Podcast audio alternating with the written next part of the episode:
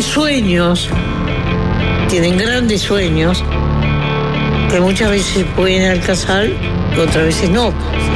A partir de ahora, Se puso espeso como la noche. en Del Sol, Están a tiro los resbalones. conducción, El lleno. Diego Sass, Excelente referente de centro izquierda. De la izquierda caviar, La Pedrera, Punta Colora, Avenida Italia al sur, Masa Madre, le encanta. Llegó la hora. Juan Chuní, Él es profundamente anticomunista en un mundo en el que ya no existe el comunismo. Un gran vendedor. Y es fácil desviarse. Es fácil desviarse. ah. Producción, Nicolás Batalla. Y creo que ha demostrado en el cargo que le sobran condiciones. Es uno de los mejores pagados, obviamente. Jorge Valmeli. A mí es mi pollo, mi pollote. Son blancos y colorados. Ya están en la oposición. Están las dos campanas. Y es fácil desviarse. Es fácil desviarse. ah. se creen que pueden hacer cualquier cosa sin límite. Yo me quedo con Diego. que escriba libros y no se dedica a esto porque no es lo suyo. Fácil desviarse. Este programa tiene una evidencia empírica impresionante. Sin palabras. Está, está- está fuera de quicio. Chapó, digo, eh, esto es política. Gracioso, gracioso y, y diré que hasta jodido. Se siente Patético. y se hace escuchar. Son bravos, pero me, me llevan al humor. Muy buenas tardes para todos, ¿cómo andan? Bienvenidos a Fácil Desviarse. Y'all out there? All right, let's get this thing moving.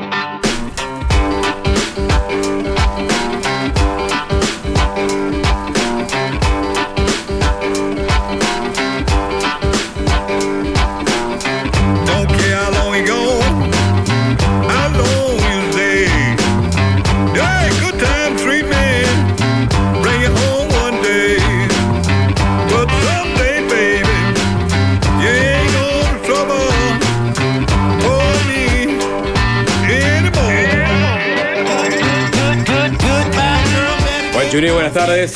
Buenas tardes, Sapo, ¿cómo estás? Buenas tardes para el señor arroba Alvin Green, adicto a la distorsión, el emperador de la consola, la persona que se ocupa de pilotar las tardes de FM del Sol. ¿Qué tal, Nico? ¿Cómo andamos? ¿Qué dice Sapo? ¿Cómo estás? Hola, Jorge. Sapo. Buenas tardes para todos.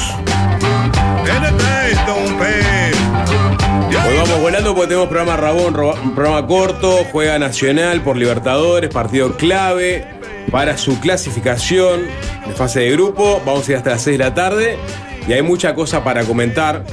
Eh, hace poco más de dos horas, sobre las 13 horas, para ser más, más concreto, el Senado votó por unanimidad el desafuero del senador Gustavo Penades, solicitado por la fiscal Alicia Guione. Penades, hay que recordar, es acusado por ocho personas que lo señalan por haberles pagado por sexo cuando eran menores de edad. Bueno, eh, la justicia, bueno, la fiscal, en realidad la Suprema Corte de Justicia le remitió al Parlamento un documento con información para que los legisladores se formaran una opinión a la hora de votar el desafuero, y eso fue lo que sucedió finalmente. Y también sucedió lo que muchos esperaban, y es que se dieran exposiciones, ¿no? Eh, largas, polémicas, vinculadas a el caso Penades después de unos meses de silencio político, ¿no? O sea, hay que recordar que se tomó la resolución por parte del Frente Amplio, sobre todo, pero también de los miembros de la coalición, de no hacer muchas olas con respecto a este tema. Bueno, hoy en el Parlamento, y lo vamos a repasar a continuación, eh, se habló y varios legisladores pusieron una sola palabra y tuvieron, en algunos casos, calificativos bastante duros.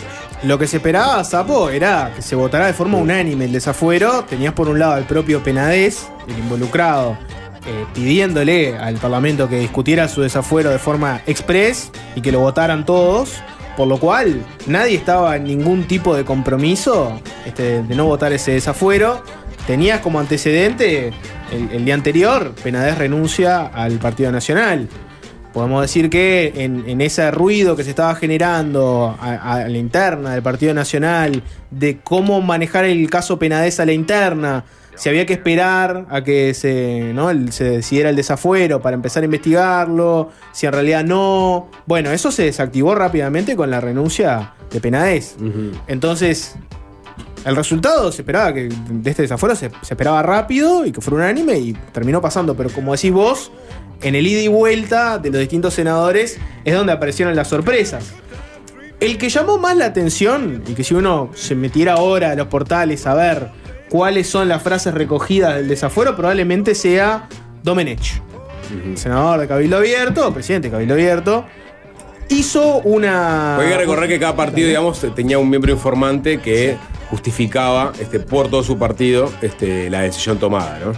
Eh, pasó Carmen Naciarín por el Partido Nacional, Adrián Peña por el Partido Colorado, eh, María habló también María Amplio. por el Frente Amplio, y después vino, sí, Jorge y Domenech. Bueno, Domenech, ¿por qué fue polémico? Por varias cosas. Si te tuviera que resumir, porque dijo que es, en definitiva, votaba el desafuero porque lo pidió el, propio involucrado, pero le parecía que había muchas cosas cuestionables en el desafuero y que sentaba un mal precedente. Si les parece, hizo una exposición larga Domenech, le- les compartimos algunos momentos para que vean de, de qué estamos hablando. Por ejemplo, el senador Cavilante empezó diciendo que le parecía que este desafuero comprometía el principio de inocencia y que él se negaba a, lo que creía que estaba pasando, que era condenar a Penades eh, sin pruebas. Escúchenlo.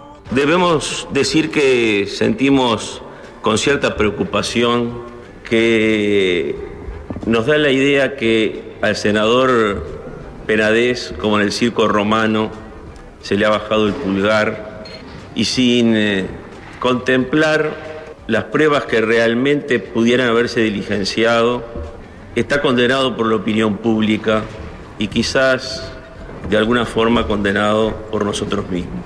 Y siento la responsabilidad de preservar principios históricos del derecho penal clásico sobre los cuales se ha construido nuestra civilización.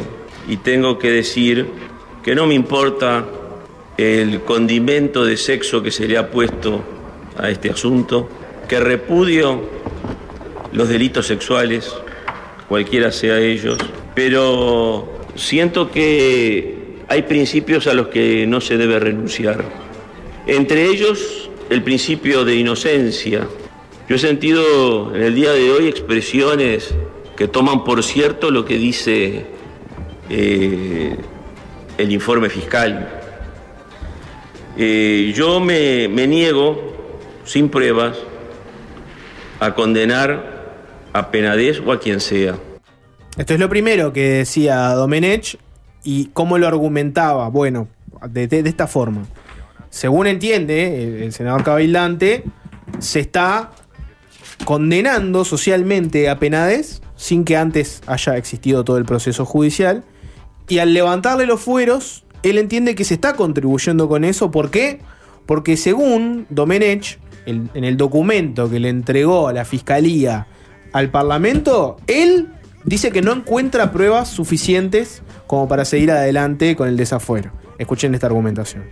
Pero no se le puede pedir a este cuerpo ni a la justicia que dé por ciertas determinadas afirmaciones que no es- están respaldadas en prueba. Porque no solo no se aportan los ocho testimonios a los que se ha aludido reiteradamente, sino que tampoco se aprueba la declaración del senador Penades, que según ha trascendido en los medios de prensa, declaró durante más de una hora en la fiscalía. No se aportan las fotos que se dice eh, están agregadas a la, carpeta fiscal.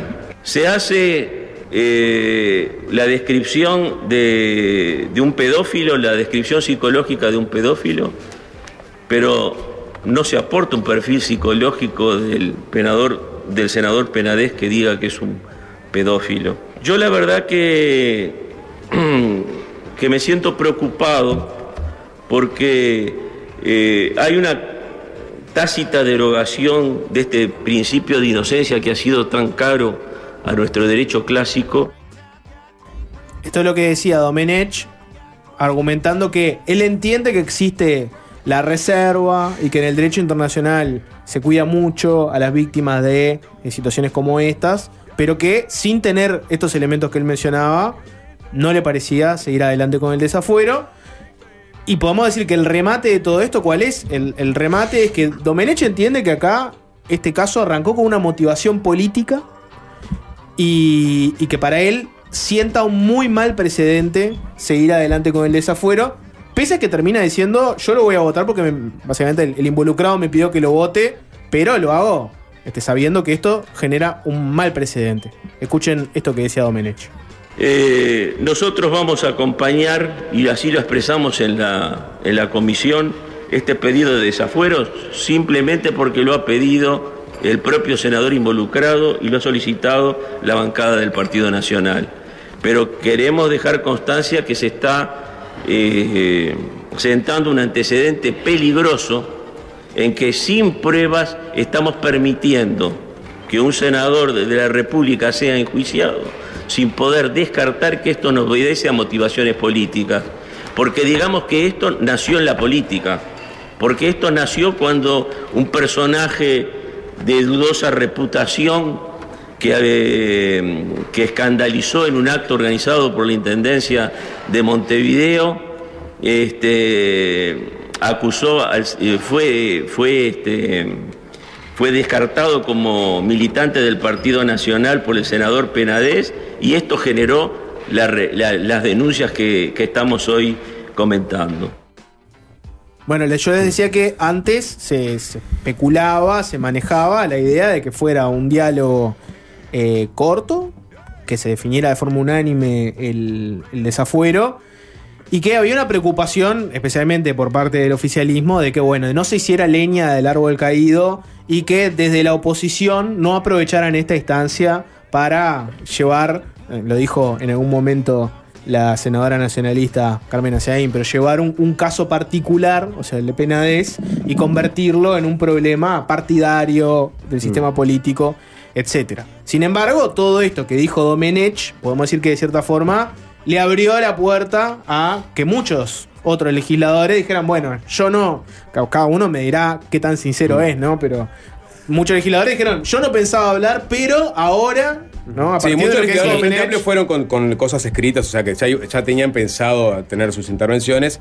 Obviamente le hicieron agregados, sobre todo a partir de las declaraciones de Domenech. Ahora lo- los Mm. repasamos, pero eh, solo para que quede y, y lo, y lo profundizamos después. En realidad muchas de las cosas que dijo Domen- Domenech, quizás todas, pero al menos muchas, podían responderse directamente con el escrito que tenían y con la comunicación que hizo Fiscalía para solicitar el, desafuero, porque estaban justificados esos puntos sobre los que él llamó la atención, quizás no le convencieron lo- los argumentos, o evidentemente no le convencieron los argumentos, por eso opinó lo que opinó, pero había respuestas a, esos puntos por parte de la Fiscalía. Sí, de hecho algunos legisladores Frente Amplio hicieron referencia justamente a eso. Hay una pasaje que no apareció acá en donde Domenech le pega a la Fiscalía General de la Nación, dice, no me merece confianza, tenemos una fiscalía politizada y nos viene un pedido de desafuero incompleto que no proporciona las pruebas que se deben proporcionar a este cuerpo. Eso generó la reacción, por ejemplo, de Charles Carrera, ¿no? quien quiso hacer alusión directa a esa expresión de, de Domenech. De- pero después de la intervención de, del senador Cavilante, vino, le tocaba al senador eh, Enrique Rubio, que ya tenía preparada una exposición, pero obviamente al escuchar las palabras de Domenech, este, sobre todo cambió el énfasis de sus palabras, eh, el tono de su, retórica y, le hizo algunas puntualizaciones. Hizo también la defensa de por qué ellos entendían que había que votar el, desafuero, aludiendo eh, directa e indirectamente a, a Domenech. Yo no voy a entrar a referirme a las increíbles afirmaciones que acabo de escuchar. Me voy a remitir a- al expediente, al oficio. Este oficio está centrado en las víctimas. Luego va al victimario, al presunto victimario, pero está centrado en las víctimas. Y si nosotros no tenemos la capacidad en este tipo de problemas para centrarnos en las víctimas, somos un conjunto de reaccionarios que no hemos entendido el siglo en el cual vivimos. Cita abundantemente a Rizzo, eh, al constitucionalista Rizzo, en cuanto a qué, cuál es el concepto de formación de causa. Causa significa si hay elementos suficientes como para someter a las autoridades judiciales al legislador. Si no es una cosa inventada, si no es una cosa absolutamente arbitraria. Y yo digo que este documento no me da nunca la impresión, después de haberlo leído varias veces, no me da nunca la impresión de que estemos ante un documento de construcción persecutoria fundado en cuestiones inventadas. Me parece que es perder el asidero en la realidad. Estaba un fragmento de la intervención de, Enrique Rubio, contestándole muchos pasajes a la intervención de- del- escribano Domenech. Eh, ah, hubo otras intervenciones, voy a, pararme simplemente en la de Silvia Nane, la senadora del Frente Amplio, porque ella también fue con, digamos, con algo escrito, que quería tener una, una- una intervención, hacer este, al- algunas puntualizaciones. Y en un momento habló de eh, uno de los daños colaterales que tuvo este caso. Vamos a escuchar. El individuo hoy denunciado usó esta casa. Como usted dice muchas veces es la casa de la democracia y creo que todos lo sentimos. Para dar un mensaje en su defensa, en donde pretendió victimizarse, escudándose en lo que llamó su opción sexual.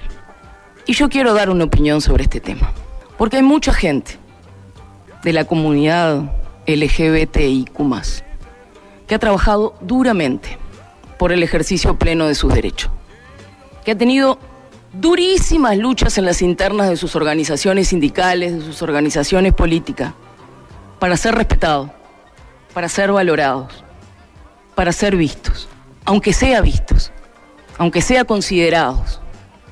Y esta mezquindad en esa especie de defensa que esgrimió el senador Penades puso un manto de duda sobre todos los miembros de esa comunidad, señora presidenta, y, y es un tema que nos va a ser muy difícil poder dar ese debate en algún momento y entender el retroceso enorme que eso significa sobre una comunidad que ahora está bajo la lupa y abre nuevamente una etapa que creíamos que estaba superada y esto es un daño colateral.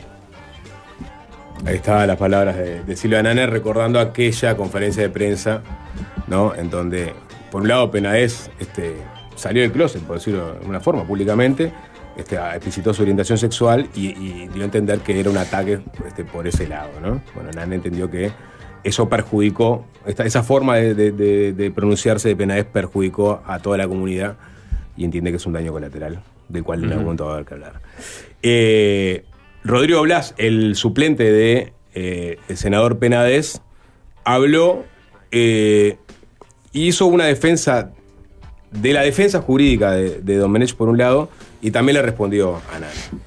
El senador Domenech hizo un análisis jurídico del otro no me meto, intachable, que corresponde al Parlamento hace- hacerlo porque el desafuero de alguien es uno, como el juicio político, es una de las decisiones más comprometidas jurídicamente que tiene esta institución.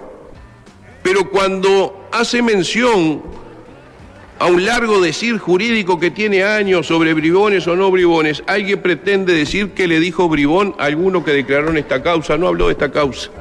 Seamos honestos intelectualmente y abandonemos esa necesidad de tratar una ganancia político en un problema que no es político, es el problema de un político. Es el problema de un político, de un político que al primer día dijo a sus amigos y a sus compañeros políticos, no me defienda, no me defienda. Pero queremos cuestionar la sala de donde lo dijo, la sala que le correspondía por el lugar en que lo puso la ciudadanía. Hay que tener un poco más de equilibrio y cuidado y espero estar teniéndolo en elegir las palabras que se usan en casos de esta gravedad que no negamos. Ahí estaba Blas este, respondiendo sobre todo a Nane y, cuando criticó el uso que hizo Penades de el Parlamento para su conferencia de prensa. Eh, recordarán la nota de la diaria en donde una fuente blanca, un senador blanco, había augurado que al menos de parte del Partido Nacional no habría debate en el plenario, salvo, que Frente Amplio quiera prenderle algún cartucho, ¿no? Eh, pero la veía difícil y había agregado que esperaba que haya un pacto entre caballeros para que todos lo voten calladitos la boca y que el pedido siga su curso. Esto generó indignación en, la posterior entre incluso este, legisladores Frente Amplio. Hoy, a lo largo de toda la sesión, se hizo referencia a este pacto de caballeros, se criticó. Salieron senadores blancos también a decir nunca hubo tal Claro, pacto, ¿no? Salió, salió gente del Partido Nacional a decir, che, no sé quién es la fuente, pero miren que yo nunca, nunca hablé de ningún pacto de caballeros. Hubo Sí. varios que también, que me acuerdo ahora de Gandini, por ejemplo, que dijeron, no, acá pacto de caballeros no hubo ninguno. Argimón también, este, ¿no? La vicepresidenta salió a decir, Bueno, nunca la- se habló de pacto sí. de nada. La fuente habló. Habló la fuente y se deschavó. Se mostró. Se mostró este, explícitamente, no fue un bluff. O sea, escuchó tantas veces a lo largo de la sesión que se hablaba Del pacto. de pacto del caballero que dijo, "Wow, fui yo. Este, y, y- y trató de digamos, fundamentar un poco eh, el porqué de sus palabras. Juan Estrane. El resumen de esta sesión no hizo más que confirmar lo que en una charla eh, absolutamente informal y sin ningún tipo de intención ni con ningún tipo de, de menoscabo hacia la integridad institucional del Parlamento, comentamos con algún periodista que quizás con algo más de, sabor y pimienta lo que ameritaba la ocasión, porque era un tema complejo, utilizó y deslumbró el famoso pacto entre caballeros. Alguno me va a mirar diciendo, pero miren quién era. Sí, en realidad no fue ni el Partido Nacional ni fue la coalición de gobierno la que en una charla informal utilizó ese término. Término que no tiene nada que ver con género y término que lejos está de intentar obstaculizar o invisibilizar los hechos graves que dieron mérito al desafuero que votamos hoy. Ahí estaba el suplente de Juan Sartori, Juan Estraneo, eh, admitiendo que él había sido la fuente de la 10. Me pasé de picante, dijo por la paralela, puede ser, que dijo un poco más de sazón y de picante de lo que, ¿no? Fue un me pasé, me, perdón, me pasé de picante. Estuvo bien. Estuvo bien, reconoció, reconoció. bien. Reconoció, Ah, otro, otro se queda Sí. calladito, no Recono- dice nada. Reconoció Sí. y aclaró y dijo, miren que no lo dije con ánimo de decir nada que Sí, tenga que ver con está. género. Entiendo que estuvo mal. Y deslindó el Partido Nacional, que sé que también, pues, Y la- porque estaba todo el mundo diciendo eh, eh, el pacto de caballeros, acá, acá no hay ningún pacto. Un Bueno, soldado fui yo. extraño. Un Salió, soldado. salió de frente y mano. Bueno, este, después de todas estas intervenciones hablaron otros legisladores también. Bueno, finalmente sobre la una y cuarto por ahí se votó el desafuero de Gustavo Penades. Como Y se esperaba que sí, pasara. sí. Bueno, y ahora El, el el foco, el, el foco es el documento ese, porque en definitiva estamos escuchando el ida y vuelta de los legisladores. La pregunta es, ¿qué dice ese documento? Porque Domenech lo que, lo que plantea es, yo no voto el desafuero porque mm, de lo que me mostraron no encuentro las pruebas suficientes y siento que se erosiona el principio de inocencia. Bueno, vamos a repasar la solicitud de desafuero de la fiscal Guiones después Bien, de la tanda. Perfecto, vamos a escuchar un poco de música, ¿les parece? Eh, cumplió 82 pirulos el otro día. Hoy creo que, si no me equivoco, toca en Madrid. Está en una gira permanente, ¿no? La Never Ending Tour. O sea, arrancó hace 20 años y nunca paró de girar. Por lo cual dijimos el otro día, ¿no? Dylan está de gira. Cuando se muera, no se puede decir se fue de gira porque eh, vive de gira hace mucho tiempo. Vamos a escucharlo del disco Nashville Skyline, con una voz un poco más nasal de la acostumbrada, haciendo To Be Alone With You.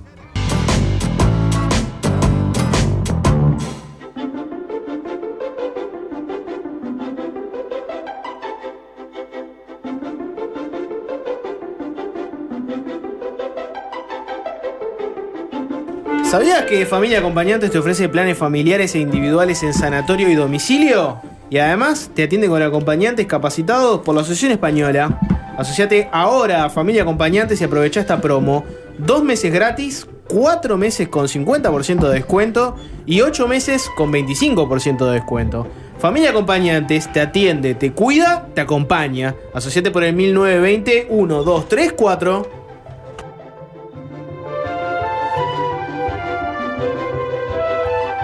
Como me gusta cruzar el charco y pasear por Buenos Aires y más todavía aprovechando las increíbles ofertas de Colonia Express para el Ciberlunes.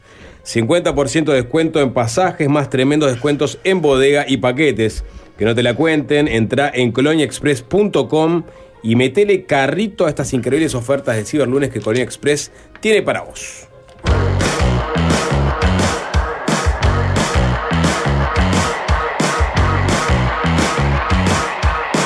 De meternos con este, el expediente de 84 páginas que remitió la Fiscalía al Parlamento para este, que analizaran los legisladores si este, había formación de causa para votar el desafuero de, del senador Gustavo Penades, cosa que sí ocurrió y por unanimidad.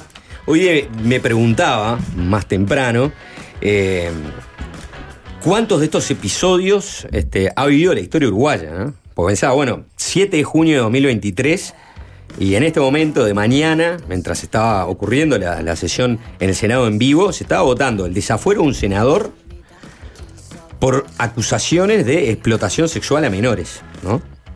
Y por este, varias denuncias de carácter muy grave que la justicia ahora seguirá investigando y que, bueno, seguirá un juicio penal a fondo donde este, se determinará si es culpable o, inocente. Y traté de repasar un poco eh, eh, cuáles son los casos en, los últimos, por lo menos 120 años, porque la primera referencia que encontré fue una referencia que hizo el historiador Carlos de Masi en el programa más temprano de tarde, en El Espectador, a un episodio de pedido de desafuero de dos legisladores blancos en 1904 por apoyar la revolución de ese año.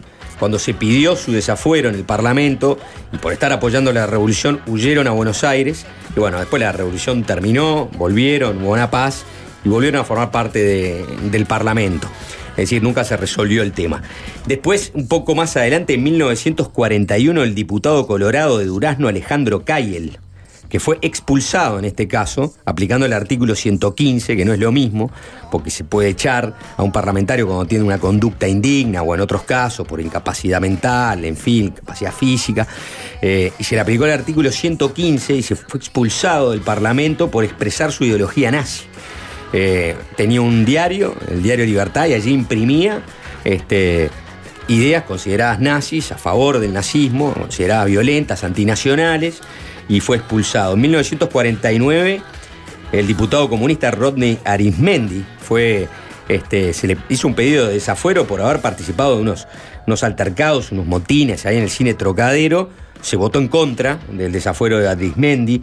Y ya ingresamos en la década del 70, donde la crisis institucional que vive Uruguay generó este, instancias permanentes de la justicia militar tratando de pedir desafueros de legisladores por entender que participaban ¿no? en actividades subversivas o apoyaban este, a las guerrillas o a la guerrilla. Y, bueno, y ahí eh, está el caso de Washington Leonel Ferrer, que era diputado suplente y se le había acusado de integrar y colaborar con el MLN y fue expulsado con el artículo 115.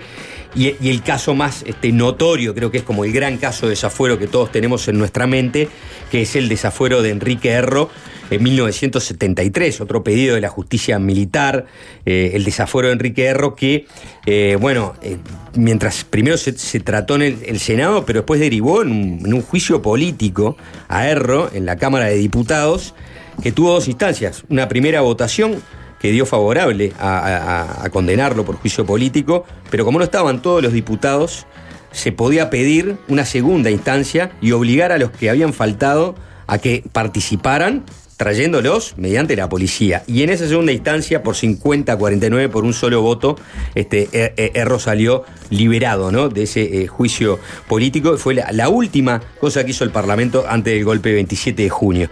En el 86 se expulsó a Germán Araujo. En el 91 se votó en contra del desafuero de un, diputado colorado de Cruzada 94, pachequista de Millor, Armando da Silva Tavares, por unas actividades de delitos económicos que se lo acusaba y él a la vez había acusado al gobierno de favorecer a un banco que terminó perjudicando diferentes empresas. Se encontró que no había motivos para que este eh, diputado pasara a la justicia, era raro, no había formación de causa, se votó en contra. La expulsión de seis meses de Leonardo Nicolini del Parlamento en 1997 por presentar denuncias falsas o falsificadas en el, caso de Focoex. Y después llegamos a Manini en el 2019, donde ah, la historia es conocida, ¿no? Este, eh, omisión de declaraciones que habría hecho José Gabazo en, en un tribunal de honor. Se votó en contra del desafuero de Manini y llegamos hasta el 2023. 7 de junio de 2023 se vota este, por unanimidad el desafuero de Gustavo Penáez. Bien, linda recorrida histórica.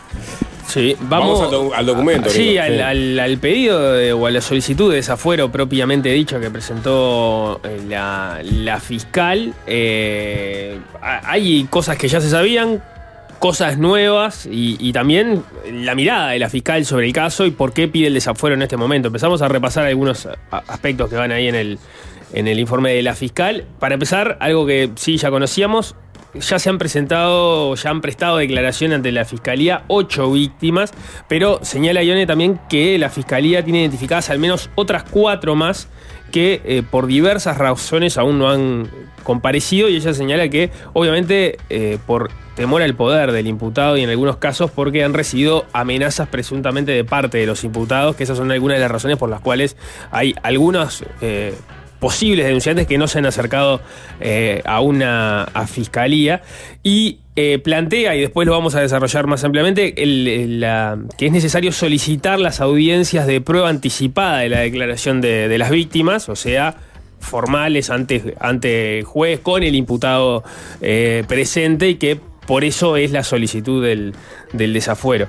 Eh, lo que dice es, teniendo presente la investidura de senador de la República, el denunciado Gustavo Penaes, para poder llevar al senador ante el juez en las mencionadas audiencias de prueba anticipada, corresponde previamente presentar la solicitud de desafuero del senador a fin de que el poder eh, ejecutivo le quite los fueros parlamentarios. Dice la fiscal, dice, de otra forma estaríamos debilitando la eficacia de la investigación y peor aún revictimizando y poniendo en riesgo la seguridad de las víctimas. Eh, de las declaraciones de las ocho víctimas, dice la fiscal, surgen acciones del Senado respecto de adolescentes que indican la existencia de delitos de explotación sexual de menores, que señalan a Gustavo Penades como presunto autor, y también habla de que algunas de las víctimas dan cuenta de eh, la presencia de un tercero, el reclutador, que en definitiva es Sebastián eh, Mausevin, que funciona como, eh, o, habría funcionado como intermediario.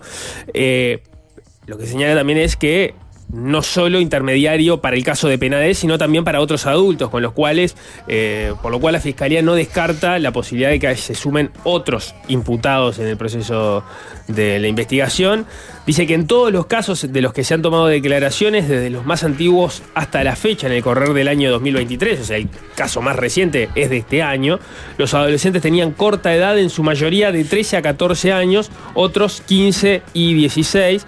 También dice que la forma de relacionarse con los adolescentes fue similar dependiendo de los años históricos. Acá no vamos a entrar en un montón de detalles que, que aparecen sobre eh, las prácticas y sobre los recorridos, pero bueno, lo que señala es el modus operandis era similar iba cambiando en función del tiempo, por ejemplo, con la aparición de las redes sociales eh, más acá eh, en el tiempo. Lo que sí este, destaca la fiscal es que el relato de las víctimas es claro y contundente. Hay víctimas de muy diversas edades a lo largo de los años, lo que le otorga a los relatos mayor grado de certeza, entiende ella. eh, que destaca, por ejemplo, que se reúnen similares formas de convencer a los adolescentes. Dentro de las prácticas que describe, en, algún caso eh, cita o, menciona, o los testimonios recabaron eh, acciones eh, violentas para algunos de, los actos sexuales que, que aparecían allí. También señalan que en algunos casos él mismo se presentaba como legislador, según este, dan cuenta algunos de los testimonios. Y también dice, bueno, no solo tenemos en definitiva los testimonios, dice, los hechos no solo los relatan las víctimas, cuyo relato de la develación del abuso es fundamental en una investigación de este tipo de delitos, sino que además la investigación que ven- venimos realizando también cuenta con otras medidas que fue necesario reservar, intervenciones telefónicas. O sea que habría también, por entiendo yo de lo que señala ella, intervenciones telefónicas eh, en juego. Dice que las víctimas son o han sido de contextos eh, sociales altamente vulnerables y eh, dice que la investidura de senador que reviste Gustavo Penades, el haberse hecho públicas las presuntas situaciones de explotación, el respaldo público de algunas autoridades y el silencio de otros representantes del pueblo en general aumentó el temor de las víctimas por acercarse a declarar tal como lo manifiestan, se sienten desprotegidas y en riesgo, por ello la mayoría de ellas están silenciadas y desconfiadas del accionar de las autoridades, o sea, hace un punto sobre un tema que fue discutido públicamente, que eran las manifestaciones eh, que hicieron en su momento. Ella no, no, la fiscal no individualiza qué autoridades, pero las que fueron discutidas públicamente al menos fueron las del presidente de la República, la del ministro del Interior. Ella señala, sin identificar, repito, que el respaldo público de algunas autoridades eh, hicieron que las víctimas se sintieran este, desprotegidas y entonces no, no ayudaron a la situación y dice esa desconfianza, ese temor y esa sensación de riesgo se aumenta con los hechos que ha sucedido durante la presente investigación contra el senador en el corto plazo de dos meses.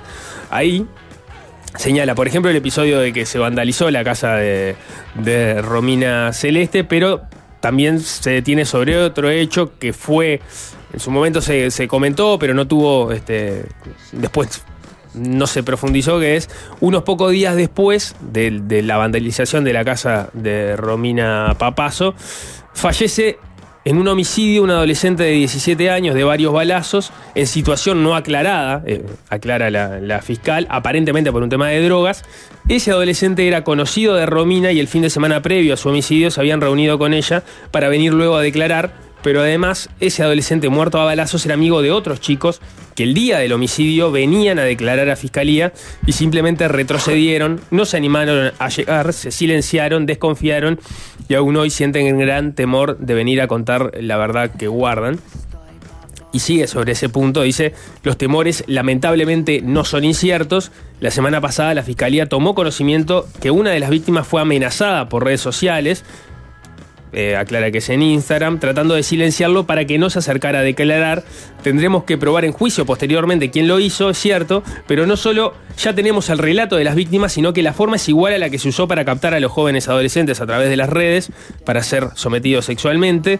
Ella, ello volvió a ocurrir apenas unos 10 días después, durante la presente investigación, por lo que no dudamos que podrá seguir ocurriendo, porque son ellos, los explotadores, señala la fiscal, y nadie más, quienes tienen acceso fácil a sus víctimas, quienes las conocen, quienes conocen sus perfiles en las redes y a sus contactos, los lugares por donde se mueven, y no nosotros los investigadores de fiscalía que estamos en una carrera contra el tiempo tratando de ubicarlos. O sea, lo que señala es, si nosotros no sabemos quiénes son las víctimas, no es público quiénes son las víctimas, y las víctimas reciben amenazas, obviamente las amenazas... eh, parecerían venir de quienes saben que esas personas fueron víctimas y que por lo cual podrían eh, denunciar, o sea, por, por sus victimarios.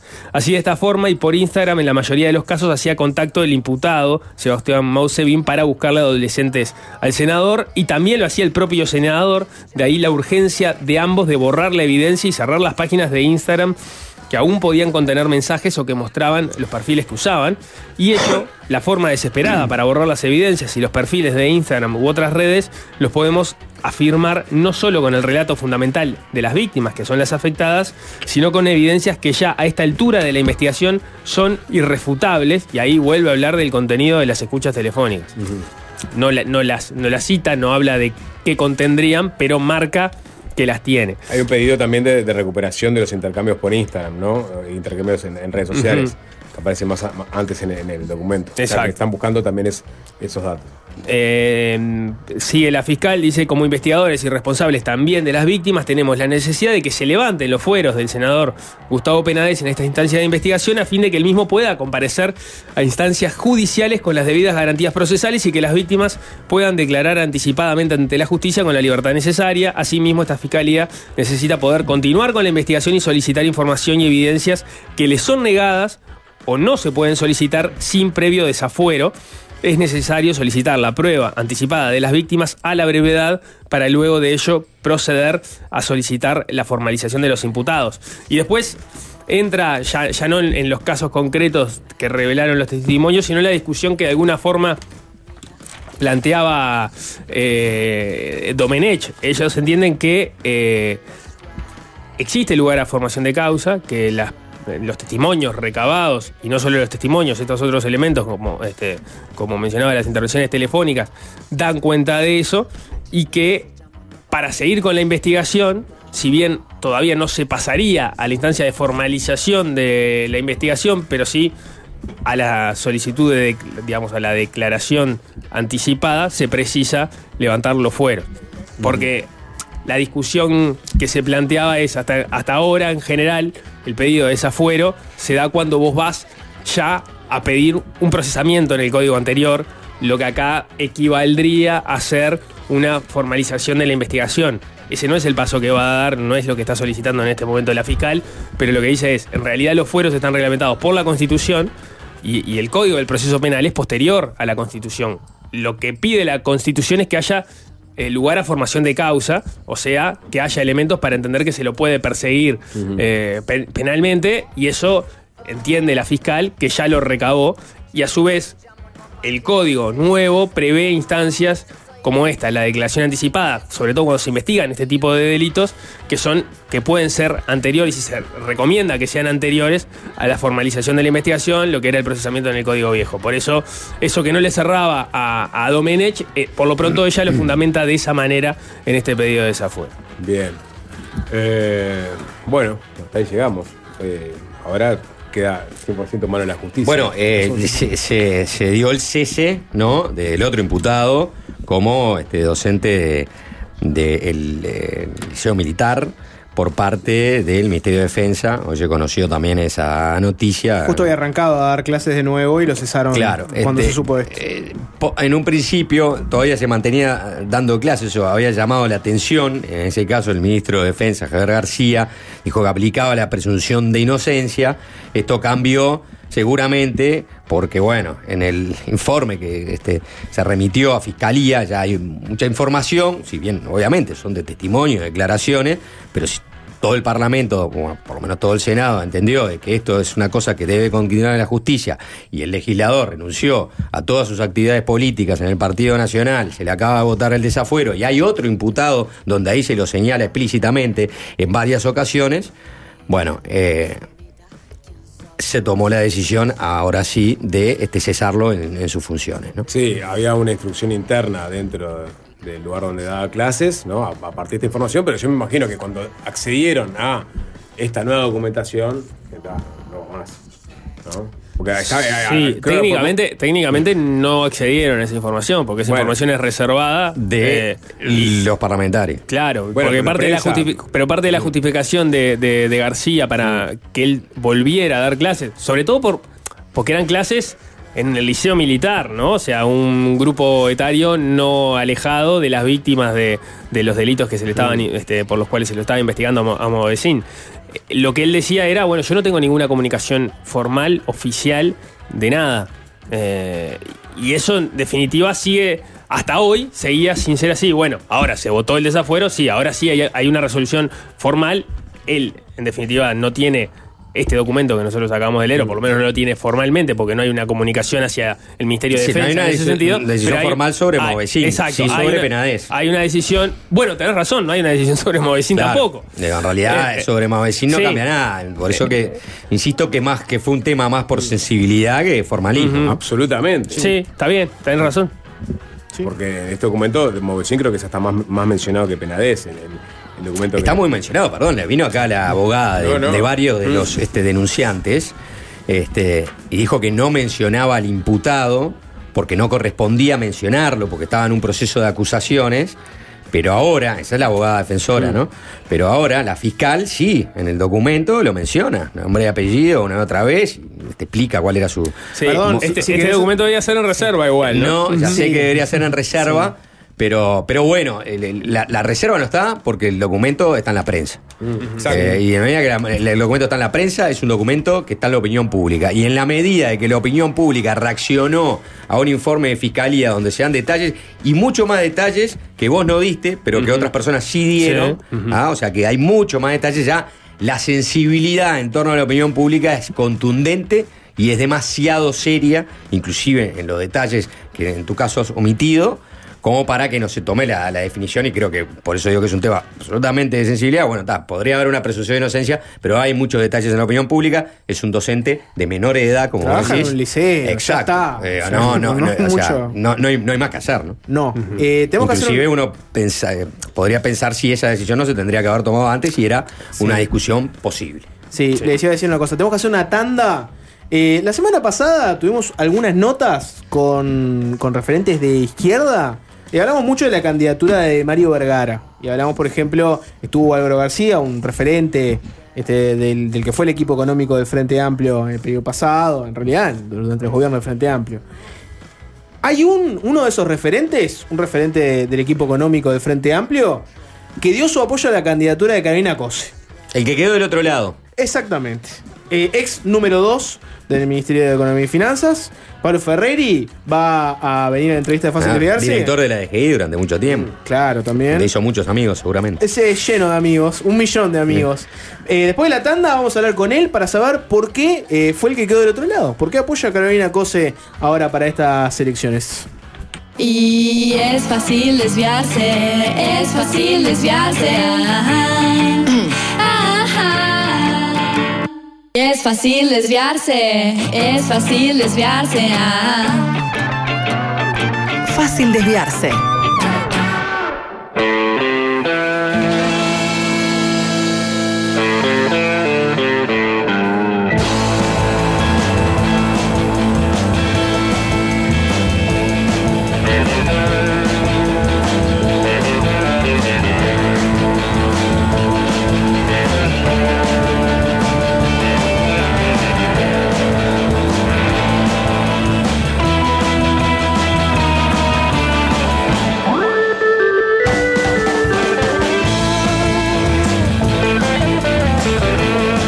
Apareció públicamente como un joven director de la DGI en el gobierno de José Mujica. Le tocó secundar a Daniel Astori en el Ministerio de Economía en la última presidencia de Tabaré Vázquez y hasta llegó a albergar expectativas respecto a una posible candidatura a la intendencia de Montevideo por el Frente Amplio en la campaña que terminó ganando de atrás Carolina Cose frente a Daniel Martínez. Y finalmente terminó allí, no como intendente, pero sí como coordinador de inversiones. Estamos hablando del contador Pablo Ferreri, quien en una entrevista reciente de las últimas horas con el observador confirmó que si Cose corría por la presidencia de la República, la apoyaría. Bueno, de este tema y otros temas vamos a, a conversar con Ferreri en los próximos minutos. Bienvenido, ¿qué tal? Muy buenas tardes, un enorme placer estar con ustedes. Lo hago generalmente como oyente hoy, hoy de este lado. Eh, un poco de malicia para arrancar. Qué raro. Eh, porque muchos ¿Y oyentes. por qué miras a Juanchi? Este, que sepan No, los no, oyentes la- que eh, asociaste malicia ese- a ese- Juanchi. Sí, puede, puede ser una. un- sí, puede ser un. un- que me mire solamente porque represento en parte la malicia, Pero o puede ser creo- porque fue una malicia este, coordinada. Claro, pero esto, es- Claro, esto es un, es una un oyente. Dale un oyente. Ah, un oyente. Sí. Ah, bueno, no tenemos nada que ver. Sí. Los oyentes son mucho más malos que Después nosotros. vamos a- al, al cargo en, en- en- en cuestión, pero dice, dice este oyente, y va- varios pusieron lo mismo. Ferreri apoya a Carolina Cose porque ella lo empleó en la intendencia. Es de una obviedad mayúscula. Bueno, primero, no, no, no tengo por qué opinar de opiniones, cada uno es Ujú. libre de, de opinar lo que quiera. Segundo, eh, no es así. Eh, sí, eh, trabajo en, en la intendencia, desarrollo un rol allí, pero he desarrollado otros roles, tengo actividad por fuera, también a, ni- a nivel internacional, hago consultorías y más. No, no es un tema de dependencia económica, si eso es lo que apunta el oyente, sino que es un tema de... de Pero dependencia política, sí. Tampoco, porque yo no integro un sector político eh, o el sector político que, que es de la, de la intendenta o de, o de Carolina. Este es un tema de convicción personal. Eh, obviamente uno cuando se manifiesta sabe que pueden venir ese tipo de comentarios. Yo me sentí en la necesidad de decir lo que pienso y a algunos les gustará más, a algunos les gustará menos, a algunos harán alguna inferencia u otra. Y bueno, es la Pero vida. la realidad, ¿no? Este, para pincharte un globo, el discurso marmorio de, de por qué uno apoya a uno u a otro, es al Frente Amplio eh, pierde la elección, en definitiva tiene que dejar muchos cargos este, de poder, muchos cargos públicos, y este, pasa de que mucha gente que se pone a trabajar con Orsi, asesor, en la intendencia, en equipos de Orsi, en canelones, hay mucha gente muy valiosa que termina asesores eh, para, por ejemplo, las bancadas parlamentarias. Pienso Martín Valcorba, Polgar, todos que ocuparon buenos cargos en, puestos de, economía, ¿no? O en, el banco este, de, la, de la República. Terminan asesores de, Mario Vergara, Pablo Ferreri, que era parte también de, eh, de- de los que pueden formar parte de una línea de los equipos económicos del Frente Amplio, termina en la Intendencia de Montevideo. Sí, eh, se dio así. No. Eh, eso lo que puede explicar de alguna manera es que se vaya construyendo una relación personal que te permite conocerte más. En realidad, yo con Carolina nos conocemos hace mucho tiempo. Cuando tú mencionabas, yo entré eh, como director de DGI, Carolina asumía como presidente de Antel y después trabajamos además juntos en el gabinete de, de Tabaré Vázquez. Eso nos lleva a un, largo conocimiento que, se profundiza en, en una relación más cotidiana en la Intendencia. Y ahí yo eh, vi determinados valores que creo que son muy buenos a la hora de, de- pensar en quién puede conducir el país. Todo hace indicar que el Frente Amplio va a tener cuatro precandidaturas, la de, la de Yamandú, la de Carolina, la de, la de Mario y la de Andrés Lima. Creo que son las cuatro candidaturas con perfiles bastante diferentes, bastante heterogéneos. Son todas muy buenas. Todas, todos ellos han, han gestionado, han pasado por, por experiencias de gobierno. Eso creo que también es muy bueno. A mí me pone muy, muy contento como Frente Amplista tener cuatro buenas candidaturas y sobre todo muy tranquilo como, como uruguayo, porque estoy convencido de que el próximo presidente o la próxima presidenta va a salir de ahí. Estoy convencido de eso. Dentro de esas cuatro muy buenas candidaturas de esa paleta de colores, creo que por su experiencia, eh, tanto en, en- en- en una empresa pública, como en un ministerio, como en la intendencia, como senadora, ha sido muy buena, da una visión integral muy amplia y tiene una capacidad enorme de gestión y de liderazgo. Yo creo que eso, para los desafíos que hay que, que- que habrá que, atender en un próximo periodo, eh, de hecho yo salí en una nota hablando de esas cosas, de los desafíos que hay que atender, este, creo que, que esas cualidades son, son necesarias y por lo tanto me parece que es una muy buena opción. Es Este, un- Lo diría, eh, no, no, no pasa por una cuestión este, laboral, sino por una convicción política. Y Uno tiene riesgos al decirlo este, eh, y afrontar comentarios, eh, según dicen ustedes, maliciosos, la palabra la pusieron ustedes. Este, y bueno, sí, pero, Pero quedaste es- solo, ese es el todo ese grupo que comentaba Juanchi, vos quedaste en un lado y todo el resto, digamos, se fue para otro. Eh, No, no, no, no creo que. No, no, no es un tema de uno acá y otros allá. Eh, hay, hay gente que está con Mario, hay gente que está con Yamandú, hay gente que está con Lima, pero bueno, eso cada uno tiene sus, sus convicciones personales y, y me parece bárbaro, además. Pero donde no estás, este, claramente vos venís del nuevo espacio. Este, el, el nuevo espacio no sabemos dónde está todavía. Bueno, ¿no? me imagino que tomará una decisión al O sea, el nuevo espacio es uno de los sectores políticos que todavía no, no sabemos si va a apoyar a Carolina Cose, si va a apoyar a, a Yamandu Orsi. Parecería raro que después de haberse ido de ese frente, ¿no? El del líder Sereñi, ¿no? Que se- desarmara ese frente, volviese, ¿no? A convocatoria serenita, pero podría ser, no sé, yo no lo sé tampoco, entonces por, por ende no lo, no lo descarto. Y después estuviste mucho más cerca de Asamblea Uruguay por el trabajo que te tocó hacer eh, con Astori en el segundo, en el tercer gobierno de- del Frente Amplio, segundo gobierno de Tabaré eh, Vázquez. Lo cierto es que hoy se está terminando de consolidar ese espacio, del cual de alguna manera tú fuiste parte, y sin embargo ahora te va a encontrar del otro lado, con una candidatura que va a estar refrendada principalmente por el Partido Comunista. Sí, yo creo que primero, el hecho de que se junten eh, algunos sectores este, en, el paraguas que es convocatoria, creo que es muy bueno para el Frente Amplio. Creo que eso permite armar un espacio más potente, es bueno, es deseable. También creo que es bueno que haya eh, impronta sereñista en todo el Frente Amplio. Y creo que, que- que eso es algo también deseable. Por lo tanto, que haya eh, gente con sensibilidad sereñista en las otras candidaturas es también un aporte del Frente Amplio. Que esa visión esté en todos lados me parece muy bueno, porque al final del día el eh, Sereni y sus valores eh, son de todos los Frente Amplistas y no es de nadie en particular. Mm, y, creo que eso es bueno. Esa, esa patina, perdón, sereñista, ¿qué implica? ¿Es ser- ser una izquierda más este, templada? No sé si la palabra es templada, pero sí, es una determinada visión de la, de la izquierda, que bueno, en, el caso de quienes hemos tenido alguna trayectoria pública, básicamente hablan tus acciones y de cómo dirigiste o cómo entendiste, en mi caso, los temas económicos, es, es esa mirada, este, bueno, poder aportarla.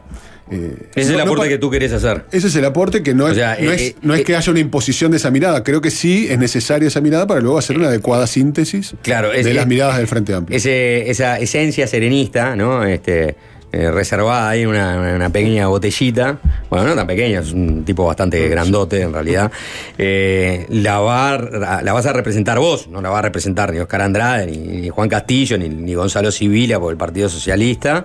Entonces, estás comprometido, más allá de dar tu apoyo públicamente a Carolina Cose, a construir un espacio que tenga que ver con esa sensibilidad serenista en apoyo a la candidatura de Carolina Cose? Bueno, yo eh, creo que va a haber más eh, personas con, una sensibilidad parecida que, que ap- que apoyen si eventualmente Carolina es candidata y obviamente será bueno construir entre todos eh, ese apoyo. La, política es una aventura básicamente colectiva, no- no individual.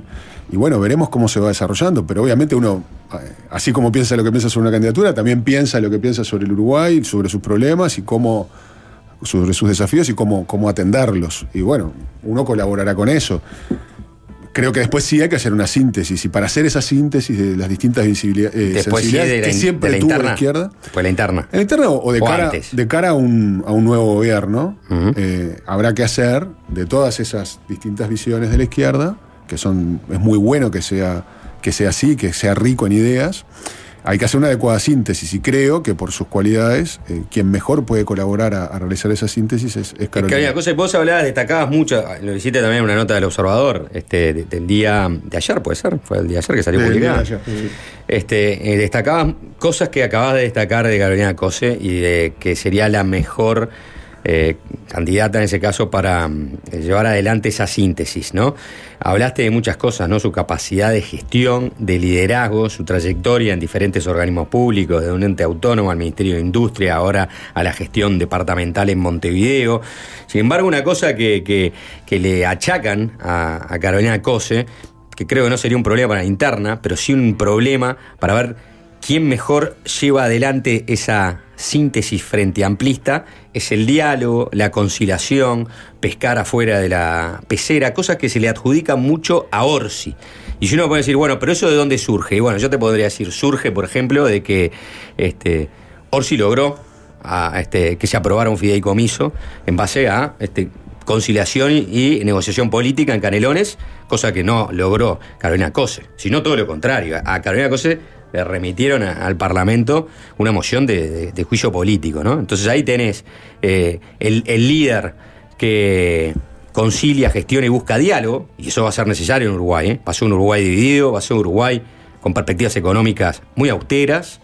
Entonces, pregunto, ¿le falta eso a Carolina Cose? O a lo mejor, Orsi es una persona que está mejor identificada con esa capacidad de liderazgo, la del diálogo y la conciliación. Yo no, no creo que sea un tema de, falta o carencia de eso. Yo te diría, por el contrario, por lo menos lo que yo he visto. eh, tú mencionabas su, paso por distintos organismos, todos complejos, ¿no? O sea, Antel es un organismo complejo, la Intendencia sin duda que lo es, un Ministerio de Industria también lo es, en todos se necesitan equipos de trabajo. Y eso requiere articulación y llevar adelante esos equipos para que consigan sus objetivos. Eh, bueno, no es una experiencia, son tres y muy distintas entre sí. Con respecto al- a la votación del fideicomiso, eh, creo que Yamandú lo manejó muy bien. Eh, esto además no es un tema de Yamandú o Carolina, yo creo que es un- uno toma una opción por alguien que está convencido, no por antítesis a otra persona y menos a, alguien que realmente tenga una excelente opinión y una excelente relación como es, como es Yamandú. Creo sí que el caso de Montevideo siempre tiene en general otras complejidades, siempre está más en la vidriera. Creo que la animosidad política también fue distinta, lo que tú mencionabas. ¿Hay más animosidad contra Cose que contra Orsi? No sé si es eh, en un caso Corse Orsi, pero creo que siempre Montevideo es como que es una está más en la palestra pública, es algo como de otra dimensión que la- lleva a una le- posición mayor. A Cose le antecede eso ya con el ante la arena. ¿no? Ver, ver, por ejemplo, el- el- el- la barbaridad de remitir al Parlamento para que haya un juicio político me exime de, de mayores comentarios. en, en el caso de. Bueno, Cose va a ser candidata, ya es un hecho, ¿no? Por más que está en esta ronda exploratoria con los grupos que la han apoyado, ¿no? O sea, apareció el Partido Socialista, apareció el Partido Comunista, otros grupos más pequeños. Bueno, ella todavía formalmente no, no dio el paso, pero cada vez, este, digamos, está- ¿cuál va a ser tu rol? No lo sé porque, como tú decís, ella todavía no se despidió formalmente. Pero ¿cuál cre- crees que podría ser tu rol?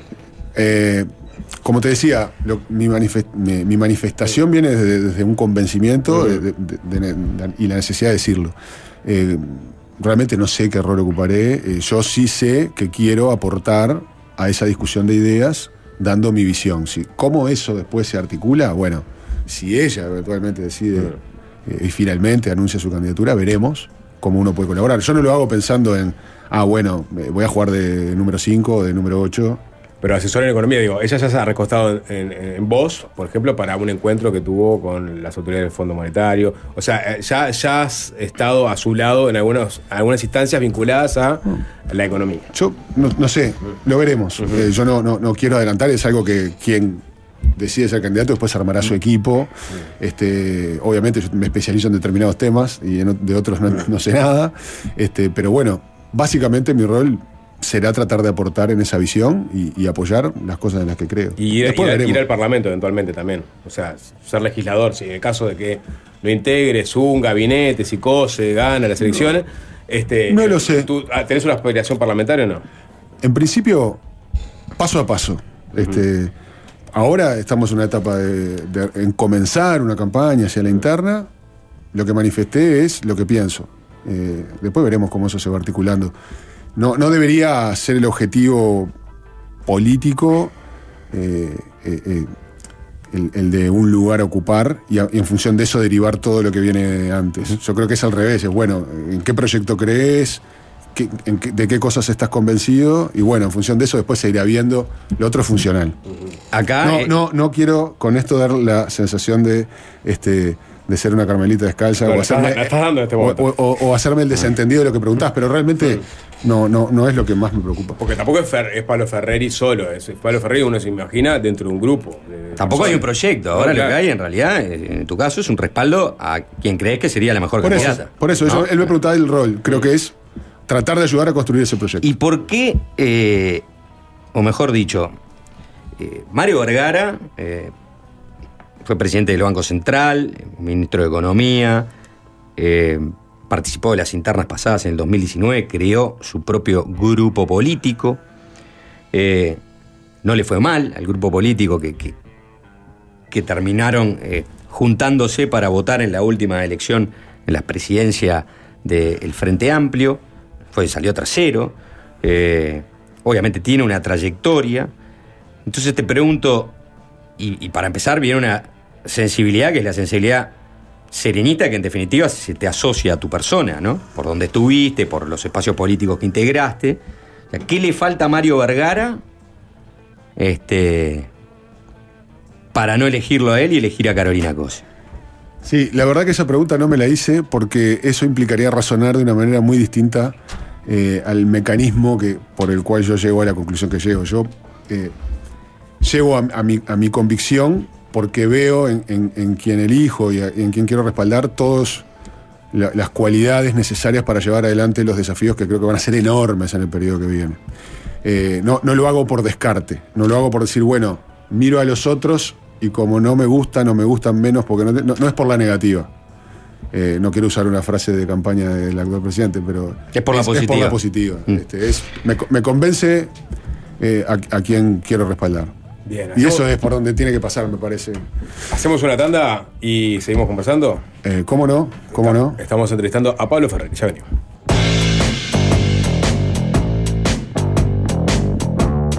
Fácil desviarse. Fácil desviarse, es fácil desviarse.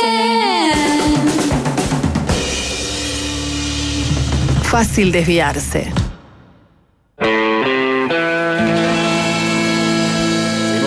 Con Pablo Ferreri. Hoy vamos hasta las 6 de la tarde, recuerden, ¿eh? Juega Nacional, hay previa. Pocos minutos tenemos por delante, Sapo, para conversar con este Ferreri.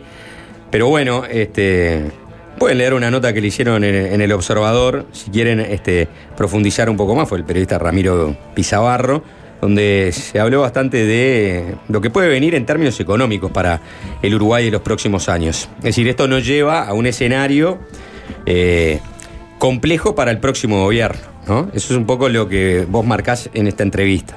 Marcás una tendencia de crecimiento este, muy corta, como ha sido históricamente la de Uruguay, no por debajo del 2%, eh, pero aparte un escenario complejo a nivel internacional y un escenario complejo a pesar de los esfuerzos que ha hecho este gobierno desde el punto de vista de su política fiscal y que ha logrado reducir el déficit, si bien aumentado, este, redujo y aumentó, eh,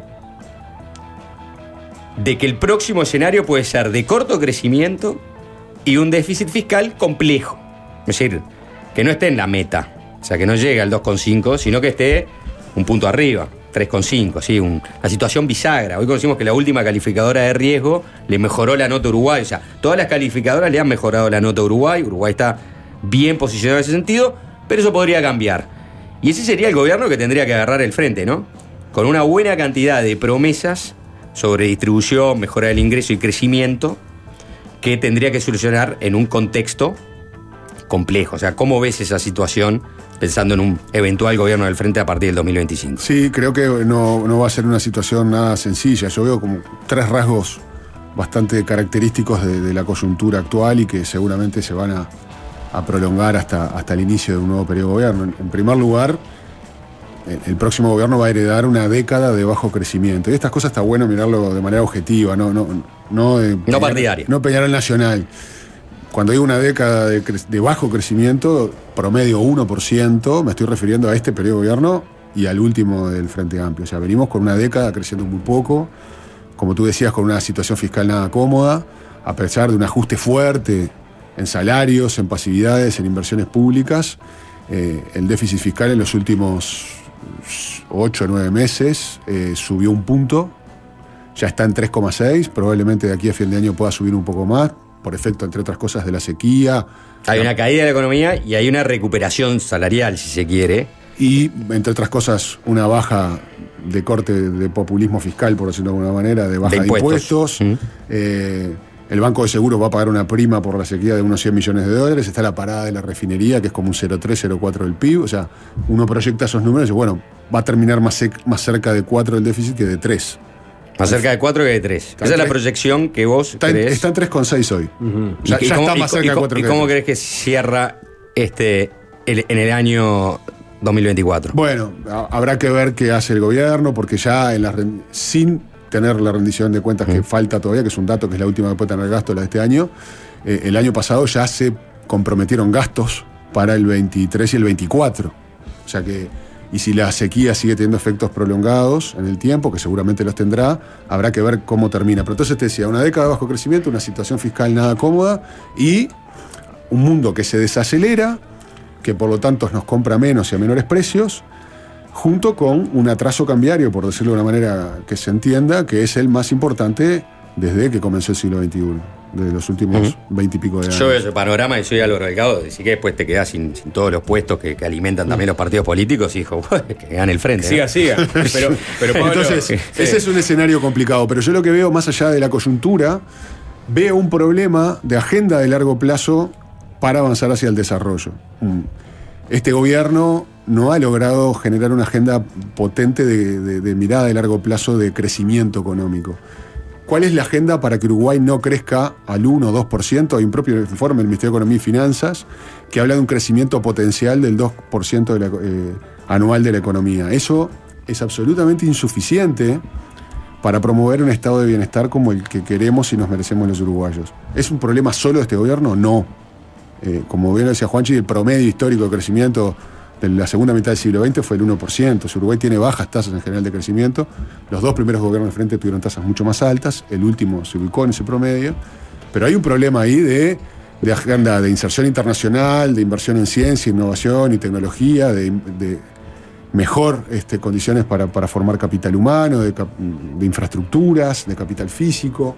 Eh, hay una agenda que no está del todo claro arriba de la mesa. Pongo otro, otro ejemplo, la promoción de inversiones. Todo el esquema de promoción de inversiones de Uruguay, que se ha transformado de alguna forma en una política de Estado. Un país pequeño, con un mercado pequeño, ofrece exoneraciones tributarias para hacer más atractiva la erradicación de inversiones en Uruguay. Bueno, ese esquema, con los cambios tributarios a nivel global, que por ejemplo ponen un impuesto mínimo a la renta corporativa, El impuesto mínimo global. todo ese esquema basado en exoneraciones queda de alguna manera cuestionado y probablemente de aquí a una década, dos décadas, eh, tenga que cambiar. Bueno, no hay una discusión pública de cómo construimos una agenda nueva para promover inversiones en Uruguay, cómo aumentamos la productividad.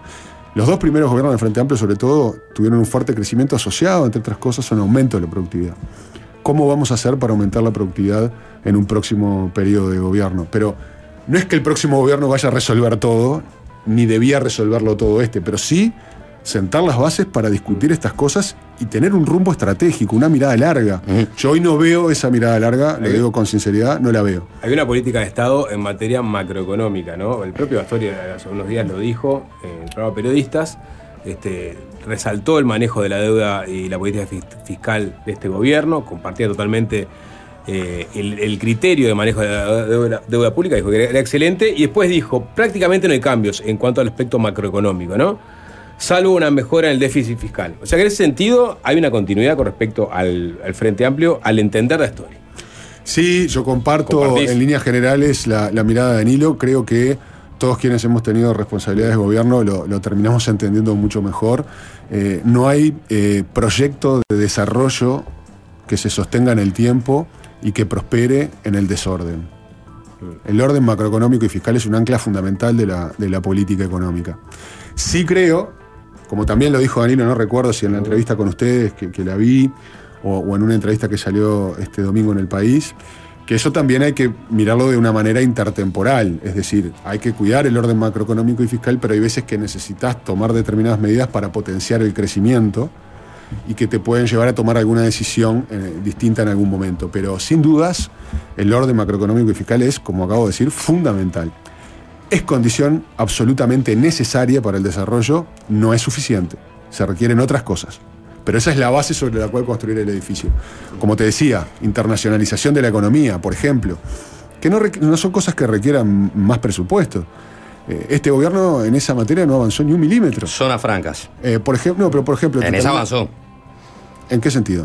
En, en- en- en- en arreglar y acordar con Brasil, ¿no? Que puedan este, las zonas francas de Uruguay exportar este, como producto de origen a las zonas francas brasileras y las zonas francas brasileras exportar Sí, a- hubo algunos zonas, ajustes ¿no? sobre los acuerdos que ya estaban vigentes, pero por ejemplo. Bueno, pero eso es una, cosa que se, que se logró avanzar en este periodo. No se logró un TLC, eso seguro. Básicamente puso la discusión en TLC sí o TLC no.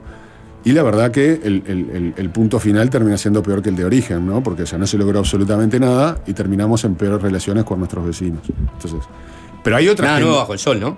El, se- el segundo sol. gobierno del Frente Amplio puso. Pero ignoró. El segundo, no, perdón, el de Tabaré Vázquez puso el TLC con China arriba de la, de la mesa, terminó el periodo, no hubo TLC con China y la situación de este, asimetrías y problemas con nuestros vecinos, especialmente con Argentina, ¿no? que es el vecino con el Sí, que hemos tenido problemas, se o sea, fueron parte de, de aquella administración, son parte de esta administración. Hubo, hubo- hubo avances, por ejemplo, con la Unión Europea que se terminó acordando, pero después no se efectivizó. y, por ejemplo, en los, en los TLC con China y demás, no se avanzó, es cierto, o sea, eso es un dato de la realidad, pero por lo menos no, no se hizo de una manera que te genera peor relacionamiento con tus vecinos. Me parece que eso es un error. Pero hay otra, otra agenda de la internacionalización de la economía. Nuestra economía es poco abierta. Cuando uno mira el ratio de exportaciones e importaciones sobre PBI, es del 40% en el caso de Uruguay. Es muy bajo ese, ese ratio, no es de una economía bien abierta como obviamente tiene que ser una economía pequeña como el Uruguay. Y hay una agenda unilateral de cosas que no dependen de acuerdos con otros países. Y en esa agenda, Uruguay no solo no avanzó, sino que retrocedió. ¿Por qué digo esto? Y pongo un solo ejemplo que todos vamos a entender. Eh, en el caso del puerto, se da un monopolio por más de por 60 años, donde quien tiene el monopolio puede fijar las tarifas. No se creó un organismo regulador de las tarifas. ¿Cómo va a incidir en el largo plazo eso? Está a estudio en, los- eso, ¿no? en los costos. Bueno, pero el monopolio se concedió, estará estudio. Pero fue un compromiso que en la- a la hora de. de- está Ope, de Ope la Paqué, interpelación. Ope Paqué tiene un proyecto de ley que le entregó la Unión de Exportadores, que lo están, eh, lo, están, lo están estudiando en el Partido Colorado. El sector ciudadano se va a juntar con el Ejecutivo y de ahí se va Como a tú empezar decís, se, a hablar. está, Sí, sí, está, se digo. está aplicando el gerundio. Lo estamos estudiando. Bueno, pero sí, hay que ver qué pasa. El, Pero mono- hay- el ah, monopolio está concedido y quien fija las tarifas es quien tiene el monopolio y no hay un organismo regulador. Eso, para la internacionalización de la economía, es un retroceso. Veremos después si se corrige o no. Yo creo que es una de las cosas que en un futuro gobierno hay que corregir. Pero bueno, por ejemplo, en esa materia no ha habido eh, avances. Eh, otro tema fundamental para el desarrollo es el capital humano. Se están teniendo iniciativas de reforma educativa. Ahora, una reforma educativa requiere gestión, requiere un programa y requiere recursos. Hoy Uruguay, cuando uno mira cualquier indicador de gasto sobre PBI o de gasto por alumno sobre PBI, per cápita, que para mí es un mejor indicador, en todos esos indicadores Uruguay aparece eh, invirtiendo poco en educación a, ni- a nivel internacional con los países que quieren tener avances en la materia. Entonces, una reforma educativa de espalda de los docentes y sin recursos, bueno, parece destinada al fracaso.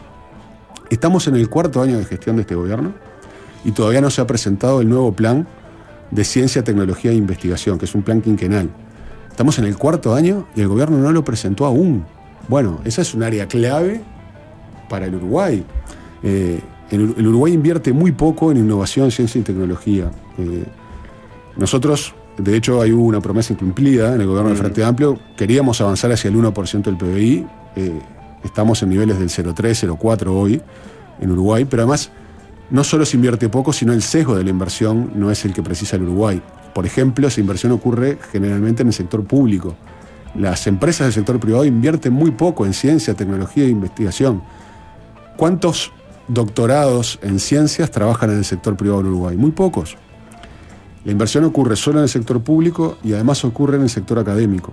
Está bien que ocurra, pero por ejemplo, las empresas públicas también tienen que ser un motor para avanzar en temas de, de innovación, de ciencia y tecnología. Hay, hay mucho por Bien. hacer en estos aspectos Tenemos que pasar a la. y a largo plazo no está. A la zona. Eh, si uno tuviera que criticar a este gobierno, es eso, ¿no? Es la mirada de largo plazo está, está ausente. Eh, tengo que pasar a la zona lúdica. Antes me gustaría decir, este, hay muchas cosas que se pueden hacer este, de, de- de manera, ¿no? En la agenda unilateral, ¿no? Por el tema de mejorar la inserción internacional, mejorar la política comercial, hacer del país un país más abierto. Bueno, esa crítica se le hizo a la última, a la última gestión del Frente Amplio cuando este, aumentó la tasa consular, ¿no? O sea, afectando la política Estás, comercial. estás este, eh, retomando palabras de alguien a quien respeto eh, muchísimo y que también, como oyente, disfruté de la entrevista a Marcel Bailán. Este, mm, eh, comparto muchas cosas de, de la, de la entrevista que le hicieron a Marcel, tiene una visión que, que va muy en línea con lo que pienso. Este, bueno, sí, habrá que avanzar. Yo no, no quiero poner esto en términos de un gobierno o el otro. Sí creo que hay una agenda de futuro que Uruguay tiene que encarar. Pablo Ferreri, zona lúdica.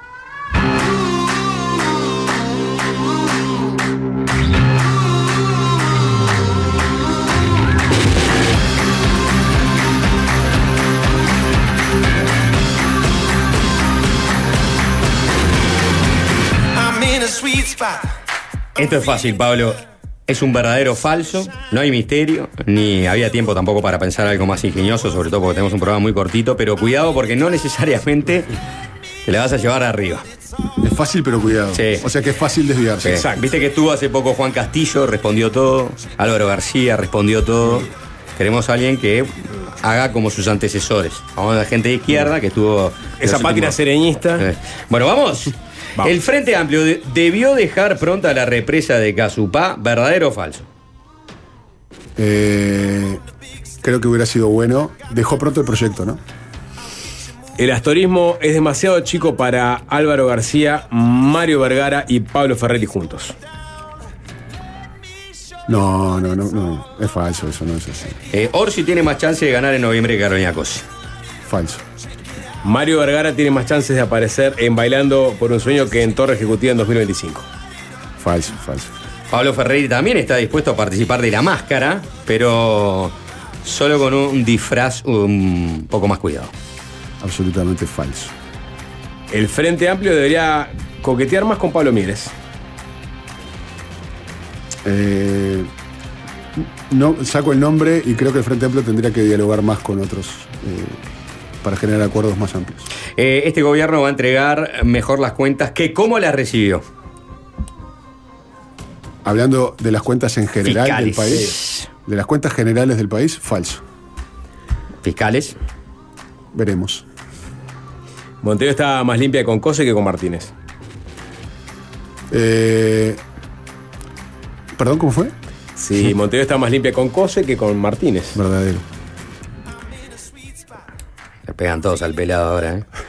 Los números de la intendencia están más ordenados con Mauricio Zunino que con Juan Valker. En, en los dos periodos estuvo muy bien manejado los números. Pablo Ferreri dijo eh, en esta entrevista que el Frente Amplio tendrá cuatro muy buenos candidatos, pero en realidad no cree que Andrés Lima sea un muy buen candidato. Perdón la risa. ¿Por, pero por qué esa? Bueno, no sé, porque capaz que pensabas que no es un candidato. Yo No, creo, no, creo que lo piensa el que hizo la, la, la, la, sí, zona sí, lúdica, sí. que no sabemos quién es. Yo estoy convencido, tengo muy buena relación con él también. Este, Con Andrés Lima. ¿te gustó el tweet que hizo de- con la selección sub-20 de Mariano Arana? Todo bueno, ¿no? Eh, no, no lo vi. Se lo perdí. No, pues lo borro. ¿No lo viste? No lo vi. Ah. No lo vi. No, bueno, estaba triste por lo de Arana, pero contento porque Uruguay eh, le había ganado a Estados Unidos. ¿Y todo en un tweet? Sí. Bueno. Con mi tweet. Bueno, seguimos. Vamos. Vos, Juanchi. Eh, es de muy buen candidato darlo- darle trabajo a tus familiares si quedan sin trabajo mientras consiguen otro. Seguimos en, en la misma, en la capital de Perú. sí. Es de muy buen candidato darle trabajo a tus familiares si se quedan sin trabajo mientras consiguen No, otro. Creo que eso es un error. Un error. Bien. Si sale segunda la interna, Cosa estaba obligada moralmente a integrar la fórmula de Frente Amplio como candidata a vice. Falso.